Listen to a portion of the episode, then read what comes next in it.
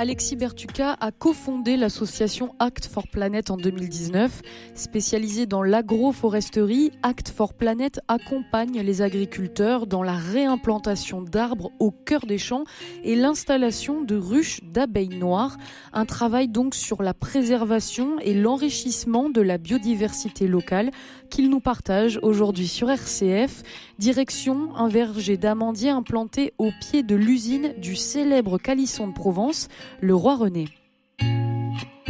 Comme une planète, le magazine de l'écologie sur RCF. Il a une caractéristique très particulière, l'amandier, déjà, quand est-ce qu'il fleurit? Février-mars. Ça dépend des variétés, mais c'est plutôt février ou mars la floraison. Et il a une caractéristique, il a d'abord des fleurs avant d'avoir des feuilles. C'est comme le sakura japonais, quoi. C'est vraiment quelque chose de très particulier. Ça, c'est une amande. Quand elle se développe, à la fin de l'été, on va la récolter, on va la faire tomber de l'arbre et on va la casser pour libérer l'intérieur qui est la graine qui s'appelle l'amandon. On va voir comment elles sont ça. Je sais pas, ça fait longtemps que je n'ai pas mangé. Faut bien croquer monsieur. Hein. Ça c'est un amandon brut, celui qui est vraiment sorti de la coque d'amande. Mais normalement vous devez sentir quelque chose dans la mâche. Il a été torréfié, cet amandon brut, pour faire du nougat noir. Le nougat noir, vous savez, c'est le nougat traditionnel dur en Provence qu'on fait avec du miel. Toute fleur Provence IGP, le miel qui est en train de se faire, qu'on va mélanger avec des amandes torréfiées. Parce qu'on fait dans un chaudron, si vous mettez du miel avec des amandes non torréfiées, les amandes elles explosent et on n'aura pas l'amande entière qu'on veut dans ce nougat-là. Avançons dans notre petit jardin. Nous, on a, rajouté cette plante-là, violette là, une idée? Une sauge. Une sauge. Donc euh, sauge, lavandin. Là-bas, on a du thym là-haut.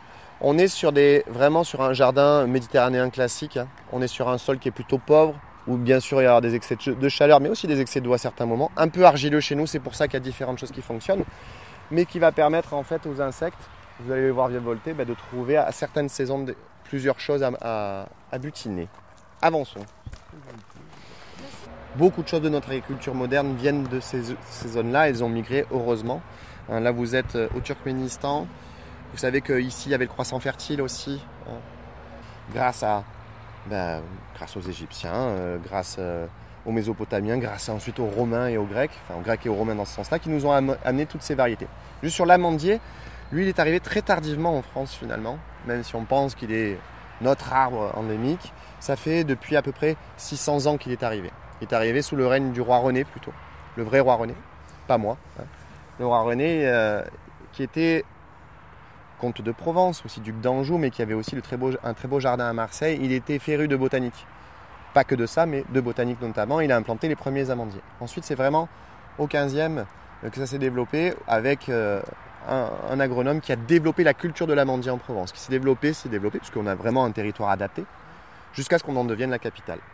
Ce que vous voulez vous montrer ici, sans rentrer dans tous les détails, c'est qu'en fonction de, de, votre altitude, de vos zones, il arrive de Marseille, Madame est d'Aix-en-Provence, moi j'arrive plutôt des Alpes de Provence, eh bien on avait des variétés adaptées à nos terroirs, qui se sont adaptées à nos terroirs. Et l'objectif ici étant de les référencer et d'essayer de les conserver. Certaines variétés que, nous avons plantées qui étaient adaptées à l'altitude, bah ici elles ne se sont pas du tout plus. Il fait beaucoup trop chaud, le sol est, trop calcaire et en fait trop argileux. Ça je vous le dis juste en petit conseil de, de mauvais jardinier que je suis, ici c'est très argileux. Et c'est vraiment un problème au niveau racinaire, c'est-à-dire que les plantes euh, il faut essayer de les aider. Donc quand on a ici fait les trous, on leur a amené du drainant, on a amené tout simplement du gravier pour essayer de, drainer plus quand il pleut, pour que ça stagne pas trop. Et on leur a mis un tout petit peu euh, d'eau vinale, enfin on a amené un amendement naturel euh, lié à de l'eau vin quoi. Voilà. Pour essayer de les booster un petit peu parce que le sol est pauvre. Ensuite, la seule chose que nous mettons, c'est un peu de corne broyée tous les deux ans. Euh, la corne broyée, c'est ce qui amène un tout petit peu d'azote naturellement pour essayer de les booster un petit peu pour qu'elles arrivent à survivre. On les a un petit peu arrosés, mais dans une irrigation que de nuit, bien entendu, au goutte à goutte, pour essayer de maîtriser le maximum notre eau. parce que nous, on a beaucoup de chance ici, hein, sur ce terrain-là, on a le canal de Provence qui est là. L'objectif étant qu'ils aillent creuser et aller trouver par eux-mêmes ensuite euh, bah, l'eau qu'ils trouveront dans la nature. Voilà. Essayez de pas trop les assister. Au niveau des espèces, est-ce qu'il y en a qui commencent déjà à remonter euh, plus haut dans les montagnes parce que le, climat, euh, se réchauffe et des, espèces d'amandiers qui deviennent euh, envahissantes entre guillemets Alors il n'y a pas d'envahissement parce que ça reste quand même un arbre qui est planté, donc c'est un choix. Mais plus que le réchauffement, c'est le dérèglement. Je vous le dirai dans le jardin là-haut, nous on a planté des variétés qui maintenant sont, qui fleurissent plutôt en mars. Pourquoi? Parce que le gel, mais le gel de le gel tardif. Nous on avait, voilà, on pensait plutôt au gel de février et tous les agriculteurs comme nous, parce qu'il y a des gens où l'INRAE avait sélectionné des variétés qui fleurissaient plus tardivement pour éviter le gel de février. Parce que vous savez qu'en Provence, on a eu le gel en 56, qui fait peur à tout le monde. 56, euh, les oliviers sont brûlés, les amandiers aussi. Donc, pendant 40 ans, euh, l'INRAE développe des variétés qui fleurissent en mars. C'est génial, on dit que c'est super, tout le monde plante ça. Et maintenant, avec le dérèglement climatique, depuis 3 ans, tous les gels ont lieu fin mars, au début avril. En fait, ce que je vous dis, euh, les anciens, ils savaient déjà, puisqu'on parle des sunglasses. Les sunglasses, c'est en mai. Hein. Donc, tant que c'est pas passé, on a toujours peur. Mais là, ça fait trois ans répétitivement que ce gel a lieu fin mars. Donc les variétés que nous avions sélectionnées en disant c'était les bonnes, moi comme les autres, hein, ben on verra si elles sont adaptées en fonction de ça. Alors cette année, il a fait froid en janvier. Donc il a quand même gelé. Il a, il a fait froid en janvier, par contre il a fait un très fort redout en février. Alors ça, puisqu'on va parler des abeilles ensuite, ça, a été un problème pour les abeilles. Mais ça a été aussi un problème pour le démarrage végétal. Donc il y a plein de choses qui ont démarré. Et si on prend un coup de gel derrière, ça c'est problématique.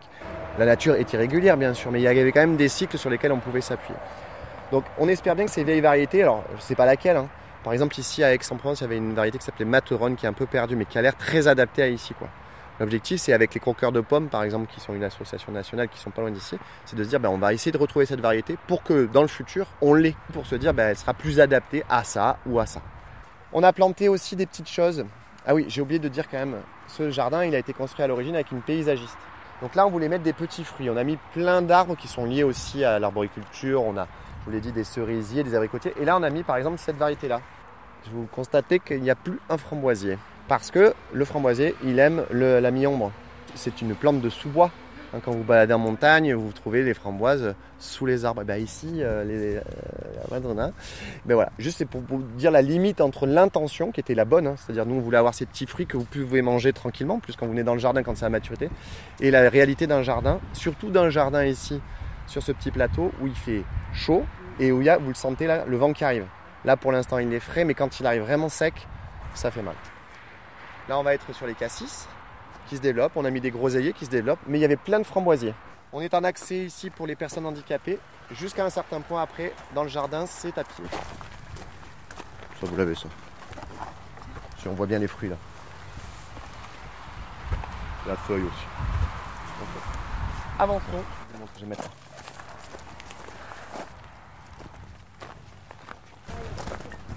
Ah ouais, quand même, celui-là, il est cool. C'est n'importe quoi, autant de montrer. Alors là, je voulais juste vous, montrer quelque chose de spécifique. Ah. Euh, vous voyez combien d'arbres? Il y a deux sortes de feuilles. Ici, celle-ci, et ici, plus petite, n'est-ce pas? Mais sur le même arbre. C'est une greffe. Ouais, tout à fait. C'était vous montrer en fait comment aujourd'hui on développe euh, les arbres avec des porte-greffes. Après, je reviendrai sur la mandie. Est-ce que celle-ci vous parle par hasard? Assez classique. C'est un arbre fruitier, c'est un abricotier. Je voulais un abricotier, donc j'achète un abricotier en pépinière. Il a été greffé sur cet arbre-là, qui était plutôt un prunus là. Et on vous l'a montré et on vous l'a laissé vivant pour vous montrer que c'est le porte-greffe qui a pris le dessus sur la greffe. Souvent, on prend un porte-greffe très vigoureux pour permettre à la greffe, à la variété que nous voulons, se développer dessus. Ben, moi, il se trouve que c'est le contraire ce qui s'est passé, mais je vous le laisse volontairement pour montrer que c'est comme ça que ça se développe aujourd'hui. Dans un champ, dans un vrai verger ou chez vous dans le jardin, vous sélectionnerez ce que vous voulez. Vous voulez pas un prunus qui va pas faire de prunes en plus. Hein. Donc, vous voulez un abricotier pour pouvoir avoir des abricots euh, à la bonne saison. Nous, l'objectif, c'était de vous montrer très concrètement ce que c'est qu'un porte-greffe, puisque aujourd'hui, dans l'arboriculture, c'est comme ça que ça se développe. Et je vous le montrerai dans le verger, est sur un porte-greffe, et ensuite, on va mettre la variété que nous voulons. Quel est l'intérêt? Eh bien, le porte-greffe, il est plus efficace. Quand on dit porte-greffe, c'est un arbre qui était euh, sauvage, qui est déjà lui-même adapté, ou c'est déjà un arbre que vous avez acheté en pépinière? Alors en fait, j'achète tout dans une pépinière, on, va parler de sion, d'arbres, et le porte-greffe, il a été sélectionné pour ses caractéristiques. Par exemple, sur l'amandier, il y a plusieurs porte-greffes. Ici, c'est un porte-greffe GF77, c'est un mot super poétique, pour dire arbre adapté qui va bien creuser le sol. Et dessus, sur ce porte-greffe, vous allez venir greffer ce que vous voulez. Lorane, les variétés locales, Ferragnès, Ferraduel, Ferrasta. Et dans l'arboriculture, c'est ce qu'on fait aujourd'hui. Sur le pistachier, pour nos amis qui veulent des pistaches, on va essayer de développer un porte-greffe local qui s'appelle Terebent, qui est une variété, euh, le Terebent, la Terebenthine. Et on va essayer d'aller greffer ensuite ce qu'on veut. Puisque le porte-greffe, son objectif, c'est porter quelque chose qui va permettre d'avoir un fruit. le porte-greffe dans, les variations climatiques va être très très important. Si vous prenez un porte-greffe très gourmand en eau, vous allez avoir quelques difficultés. Nous, je vous montrerai sur le pistachier, on a mis un porte-greffe qui s'appelle Atlantica, qui est une variété, euh, un porte-greffe qui vient d'Australie. Parce que ce porte-greffe, ben, là-bas, il, subit des contraintes climatiques qui sont fortes. Après, moi, j'ai greffé en Kerman, qui est une variété de trop bonne de pistache. Voilà, puisqu'après, l'objectif, c'est que vous ayez quelque chose à manger. Et le pistachier, par rapport à ce qu'on a dit, surtout le gel des amandiers, il a une floraison plus tardive. Plutôt fin avril, elles, sont là, les fleurs. Et du coup, on espère aussi que ce sera aussi une des solutions pour les agriculteurs. Après, vous le verrez, hein, si vous allez dans la colline, euh, en ce moment, le pistachier Terebenque, il a des fleurs rouges, très rouges, très très visibles. Et en fait, vous allez dire, mais en fait, j'en ai toujours eu des pistachiers. Vous aurez des lentisques, c'est des petits fruits noirs, c'est très visible aussi. Et il y en a partout chez nous, parce que c'est très adapté, c'est très rustique. quoi. Donc ça, c'est peut-être une des solutions en agriculture aussi pour le futur. Sachant que ça, c'est rémunérateur. Hein. Nous, on parle toujours d'économie, c'est-à-dire que si on plante des arbres, c'est pour que ça fasse vivre l'agriculteur et aussi euh, le confiseur derrière. Parce qu'il va avoir son, son, rôle de fixer du carbone, mais si on veut qu'il vive longtemps dans le champ, il faut qu'il soit entretenu. Euh, la pistache, ça coûte très cher aujourd'hui. Donc on se dit que si un agriculteur qui a quelques hectares, il met 3 hectares de pistachier, ben, ça lui fera un complément de revenu euh, ben, substantiel. Avanti Donc là on va arriver dans la partie de l'amanderie. Là vous avez un amandier sauvage sur votre gauche. Je vous en montrerai d'autres. Hein. Donc on voit que c'est quand même une espèce qui est très adaptée à chez nous. Et qui pousse quand même de manière spontanée Naturelle, ouais il peut pousser de façon naturelle euh, juste avec une graine. Alors ça va prendre beaucoup plus de temps. Mm. Euh, nous, bien sûr, on les a sélectionnés, plantés en rang, comme dans un vrai champ. Mais je vais vous le montrer là-haut, on sera à l'ombre en plus du, chêne. Vas-y, vas-y, tu peux y aller. Là, c'est tout droit, tu vois, il y a les papillons qui virevoltent là. Donc là, vous êtes vraiment dans une amanderie de production, même si c'est une amanderie de production limitée, puisque c'est un hectare. Il y a 300 amandiers, mais c'est vraiment comme dans un champ, dans un verger, qu'ils sont plantés. Nous, c'est il y a 6 mètres entre les arbres pour pouvoir passer une machine si vous aviez envie. Et 5 euh, mètres entre les arbres pour qu'ils puissent développer leur corolle. Il y a une densité par rapport à ce que vous disiez. Le nôtre est une densité tout à fait normale. On peut créer plus de densité. Je pense que là-bas, ils sont beaucoup plus serrés. Je pense qu'ils sont en 4. Peut-être pas en 3. Nous, en tout cas, ce jardin, sachez que quand on a repris ici ce sol, il était horrible. Il y avait eu des serres avant. Euh, quand j'ai retourné un petit peu le sol, pour, euh, j'ai dû retourner ce sol-là parce qu'il était mort. quoi. Donc il y a du plastique partout. Donc euh, avant ça, on a mis des drains partout pour essayer d'enlever de l'eau, ou avoir l'eau mais pas trop la capter. On a retravaillé, on a mis du compost bio, on a mis du sable, on a essayé de redécompacter. Et ce qu'on a fait, c'est vraiment semer une prairie fleurie, que je ne fais plus. Maintenant, il y a des variétés qui sont parties, mais il y en a d'autres qui restent en fait. Et vous voyez que du coup, il y a beaucoup de papillons. Alors souvent, ma mère me dirait, ton jardin, il n'est pas très propre.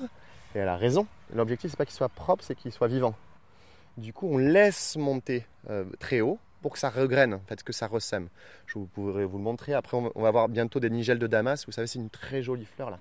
Après, elle va sécher et elle va exploser comme ça. Les graines vont, se ressemer. Il a un peu d'humidité ce terrain, puisque là, on n'a pas encore déclenché l'eau. Partir de la semaine prochaine, on remettra notre goutte à goutte euh, deux, trois fois par semaine, deux heures. Les gouttes à goutte arrivent bien sûr au pied de chaque arbre pour leur donner un tout petit peu d'eau pour, euh, performer, sachant qu'à terme, j'enlèverai donc là, vous avez Lorane et Ferragnès, ces deux variétés qui sont d'amandiers. Lorane est auto-fertile, Ferragnès non. Donc elles ont besoin les unes des autres. Et elles ont besoin bien sûr des insectes pollinisateurs. Donc euh, les ruches, on, peut les mettre dès le mois de février-mars. Ça permet le réveil des abeilles tranquillement sur les amandiers.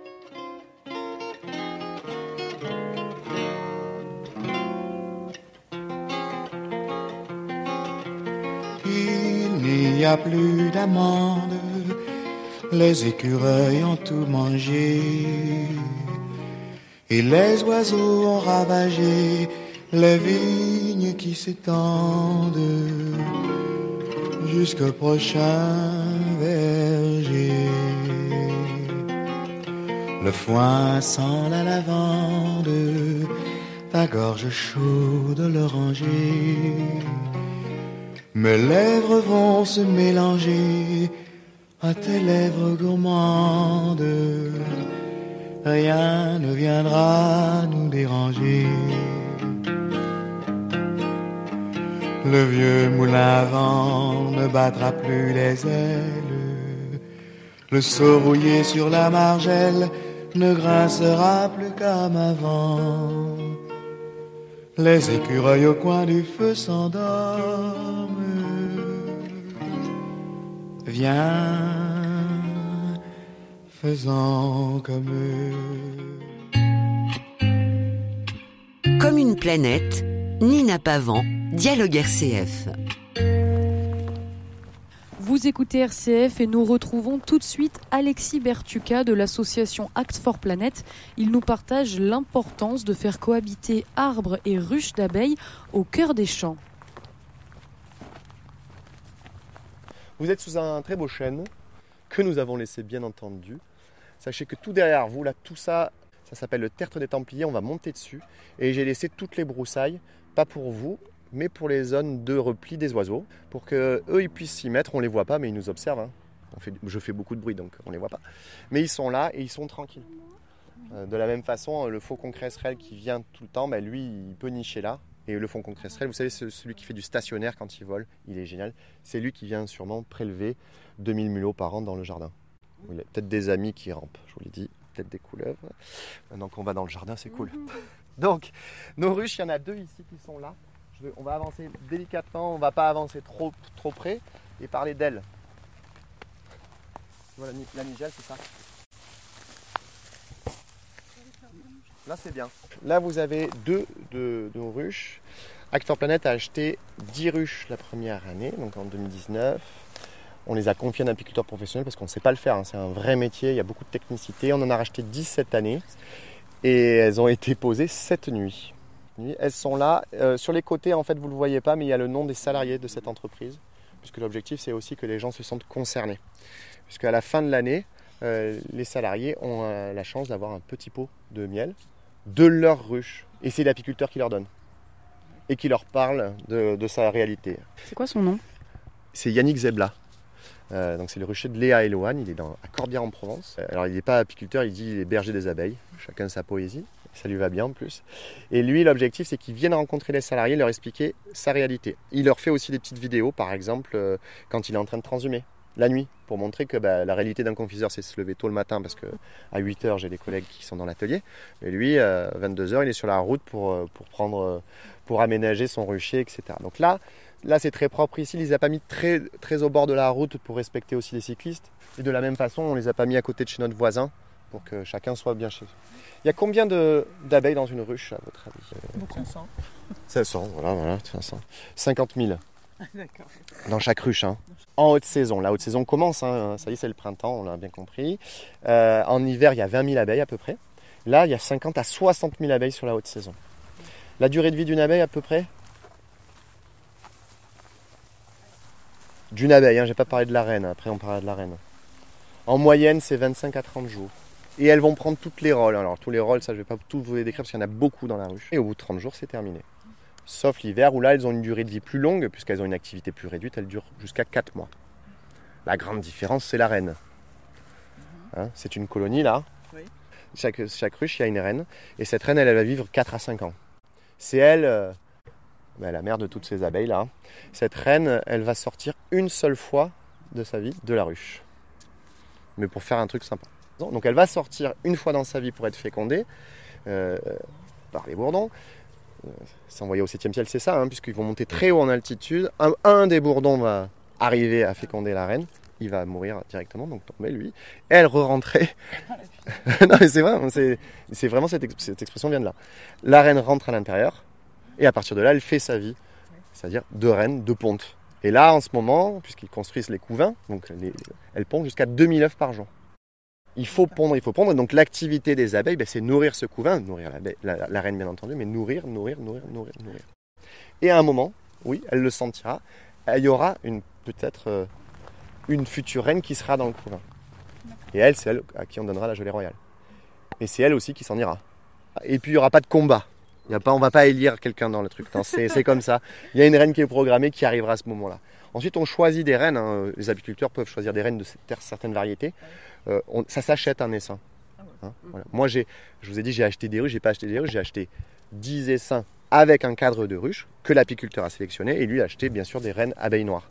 Parce que nous, notre objectif, c'est quand même, c'est pas contre les autres abeilles, ça, c'est- ce serait stupide de dire ça, mais ce serait quand même conserver cette variété qui semble quand même euh, adaptée à notre, à notre système. Donc Elle là, résiste au, du coup au dérèglement, euh, cette abeille noire? Parce que le temps se, le- le- la- se réchauffe quand même? Ben, on pense que ça sera une des plus adaptées.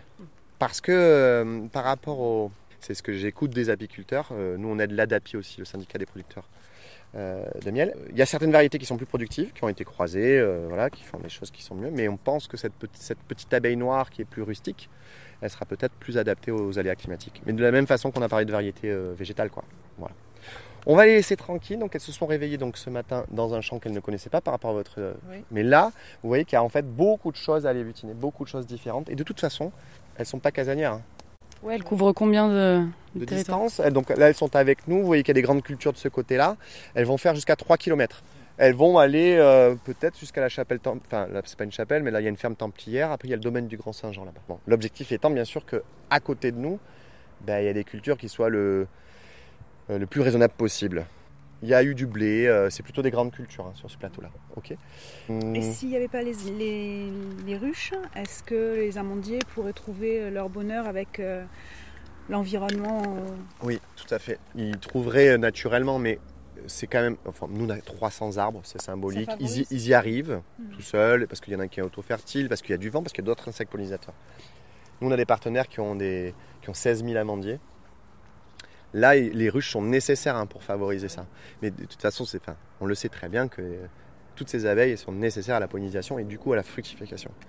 Euh, je- Quand euh, les amandiers fleurissent en février, elles sont réveillées les abeilles Alors elles vont se réveiller du coup. Elles vont se- février, les, les sauvages, elles vont pas se réveiller. Mais comme là maintenant la floraison est plutôt en mars Oui. et que les températures sont plutôt douces, elles vont pouvoir se réveiller tranquillement, tranquillement.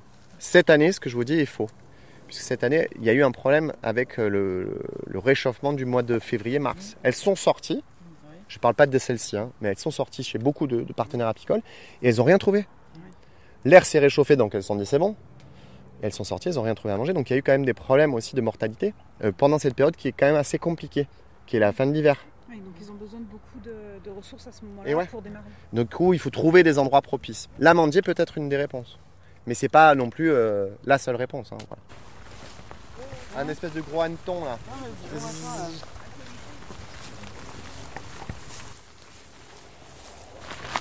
Regarde, Adrien. Ah, regarde un faux bourdon. Tu le vois? Il est là. Alors ça, ça pique pas en plus du tout. hein. Et puis l'abeille, tu sais qu'elle te pique pas sauf si tu l'embêtes. hein. Donc là, vous avez les amandiers sauvages, amandiers sauvages, noyers, euh, des prunelliers, un noyer aussi. Donc on a essayé de laisser toutes les variétés aussi parce qu'elles vont avoir différents, différents usages. Vous voyez qu'il y a plein de faux bourdons, il y a des, plein de coléoptères. Il y a des aubépines. Ça, ça va faire un fruit rouge qui va être très bien en, en automne pour les, pour les oiseaux aussi. Hein, il faut penser dans un jardin euh, à avoir des variétés qui vont avoir euh, des, des floraisons et des, et des fructifications diverses. Voilà, il faut, aussi faire cohabiter les, les variétés. Et par contre, quand vous favorisez le papillon, ben, vous ne pouvez pas favoriser l'abeille. C'est pas les mêmes choses C'est pas ça, c'est que l'abeille, elle arrive, je vous l'ai dit, là, il y en a 80 000 là. hein. Ah oui. L'abeille, elle va avoir tendance à être euh, ben, plus vorace que les autres puisqu'elle est plus nombreuse. Donc euh, Sauf s'il y a des plantes euh, avec des. l'objectif, du coup, c'est de trouver des plantes pour chacun. Ici, on sait très bien qu'elle n'arrivera pas à aller, euh, par exemple, dans ce- ça, elle y arrivera. Mais dans des, dans des, des corolles qui sont très profondes, elle n'arrivera pas à mettre, à aspirer le nectar. Du coup, essayer de trouver les variétés. Mais voilà, faut faire attention. Si on veut des papillons, on ne peut pas avoir un cheptel de 100 ruches à côté. Allons sur le panneau, Adrien. Le dernier. Là, c'était juste pour vous rappeler euh, rapidement sur le, paysage que nous voyons. On entend là, cette route. Là, c'est la RN7. C'était la route qui va au soleil. Mais juste à côté, en fait, en parallèle, vous avez le chemin de Paris. C'était le vrai chemin carrossable entre Paris et Aix-en-Provence, ville de Parlement. Ici, on est sur un tertre qui s'appelle le tertre des Templiers. Parce qu'avant la fabrique de Calisson, ben, il y avait de l'agriculture et avant ça, il y avait une chapelle templière ici. Parce que dans cet axe-là, vous avez une ferme templière, on voit les grands cyprès, et après le domaine du Grand Saint-Jean. Donc quand on a construit la fabrique euh, entre 2012 et 2014, bien sûr, la DRAC est venue, heureusement, a, tout fouillé, n'a pas trouvé les vestiges, mais a dit ici, il y avait quelque chose. Donc ce tertre, euh, ce qu'on a fait, ben, c'est qu'on l'a conservé tel quel. Au lieu de l'aplanir, on le conserve. Moi, ça me permet d'avoir un point de vue avec vous sur la fabrique, sur les panneaux solaires. Mais aussi, on va se décaler un tout petit peu. Ben, de ce côté-ci, on voit les Alpilles. Avance un petit peu. Dans cet axe-là, mais heureusement, il y a de la végétation, vous auriez Sainte-Victoire et Sainte-Baume. Et ici, le massif, c'est la Trévaresse. Donc là, on est vraiment dans, un, dans le pays aixois, mais on voit aussi où porte notre action. On a un partenaire dans les Alpilles qui a planté euh, une cinquantaine d'hectares d'amandiers. Si vous remontez vers la, dans la Durance, il y a les autres partenaires. Donc on est sur un territoire euh, où on rayonne autour de l'amande. Ici aujourd'hui, vous ne voyez plus d'amandiers, vous voyez donc euh, cette pinède qui est là, là hein, vous voyez de la grande culture, mais ce n'était pas du tout comme ça le paysage. Le paysage, il a varié avec le temps et avec les usages. Euh, il y a eu un feu il y a quelques années, malheureusement, sur Aiguille, et on a redécouvert ben, toutes les murs, toutes les restanques en fait, parce que tout ce qu'on voit là était cultivé.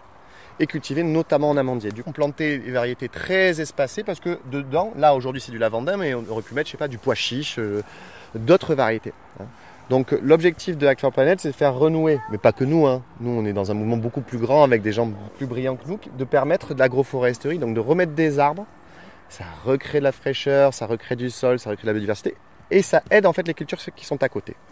Et là, du coup, on renoue avec un paysage ici, il faut imaginer qu'il n'y avait pas tout ça, et qu'il y avait euh, plein d'amandiers, plein, plein, plein partout. Quoi. Et c'est pas un endroit de. Désormais. Oui. Non, non, désormais, non, mais vous avez tout à fait raison. Quand euh, 56, c'est le grand gel. Euh, avant même 56, les, les paysans ils perdaient sur l'amande hein, une récolte sur quatre à cause du gel de toute façon. Une récolte sur quatre, c'est beaucoup. hein. Donc 56, c'est le glas. C'est terminé, on arrête, on en arrache. Et ici, ils ont planté bah, de la vigne, bien sûr. Vous êtes sur les coteaux d'Aix, il y a beaucoup de, euh, de, très beaux, de très beaux domaines viticoles tout autour. Euh, on a Bargemone, on a euh, Château du Seuil, ici, juste là, Château Lacoste, bien sûr. Là. En a partout. Et, Vous avez et du il y a de nouvelles, euh, de nouvelles, nouvelles vignes qui maisons. sont plantées. Donc il y a, il y a aussi bien sûr le, il y a, il y a les- il y a le raisin, les grandes cultures, céréales, sorgho, blé, etc. Et nous, on aimerait aussi qu'en parallèle, dans une diversité, de se dire, ben, faire un petit peu d'arboriculture, faire aussi un petit peu de vigne. Mais ça fonctionne très bien comme ça. hein. Sur, sur le pistachier, par exemple, nous, on, on porte un projet de relance du- de la pistache. On a fait favoriser la plantation de 200 hectares sur toute la Provence. C'est peu hein, par rapport à notre foncier, mais 200 hectares, c'est souvent des gens qui sont déjà agriculteurs, bien entendu. Donc déjà technique, parce que c'est très technique l'agriculture, très passionnés, qui disent bah, sur 2-3 hectares, je suis vigneron, je mettrai quelques pistachiers pour voir comment ça fonctionne. Parce que c'est rémunérateur aussi, et parce que comme ça, je ne mets pas que euh, sur euh, un produit. Quoi. Parce que n'avoir qu'une espèce euh, d'arbre, ça favorise aussi les maladies. ou- Enfin, s'il y en Ah, a ça. une, ça ravage tout. C'est sûr.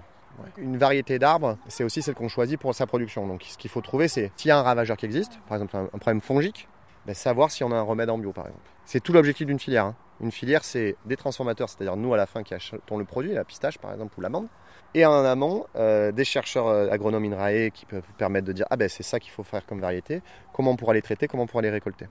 Et là aujourd'hui, euh, ça, reste de l'ordre du pionnier. Voilà donc euh, renouer avec des pratiques ancestrales et qui étaient en fait très adaptées à l'agroforesterie. Mais euh, c'est- très étonnant, mais c'est comme ça. Moi j'ai fait planter des châtaigniers aussi, favorisés sur un territoire qui s'appelle le plateau d'Albion qui est magnifique. Et je les ai plantés chez un monsieur, donc c'est le père qui avait arraché- les châtaigniers. Parce que c'était comme ça à l'époque, on, arrachait les arbres au bord de champ, ou celui qui nous gênait au milieu pour le passage du tracteur, c'est le fils qui a plutôt mon âge, donc un homme d'un certain âge, qui, qui plante pour sa fille, qui sera la troisième génération. Donc ce qui est intéressant, moi je trouve symboliquement avec l'agroforesterie, c'est qu'on renoue avec une pratique qui était d'usage et qui existe dans tous les pays. Hein. C'est pas un truc que vous allez au Maghreb, euh, l'argan par exemple, c'est- de l'agroforesterie, l'arganier. Euh, vous allez en Corse, bien sûr qu'il y a un système où il y a le châtaignier qui se développe en haut, en bas, dans, autre chose, etc. Donc plusieurs étages de culture et créer de la- voilà, cette, cette richesse biodiversité. Par exemple à Valençol, euh, vous savez qu'il y a les champs de lavande à Valençol. Ça fait vivre les lavandiculteurs, bien entendu, pour l'huile essentielle, etc., etc. Mais ça fait vivre aussi l'apiculture. Quoi. Donc pour vous dire que tout est toujours lié entre les agriculteurs, euh, les apiculteurs, euh, les transformateurs, confiseurs ou autres. hein. Euh, cette coopération, mais en fait cet écosystème. Quoi.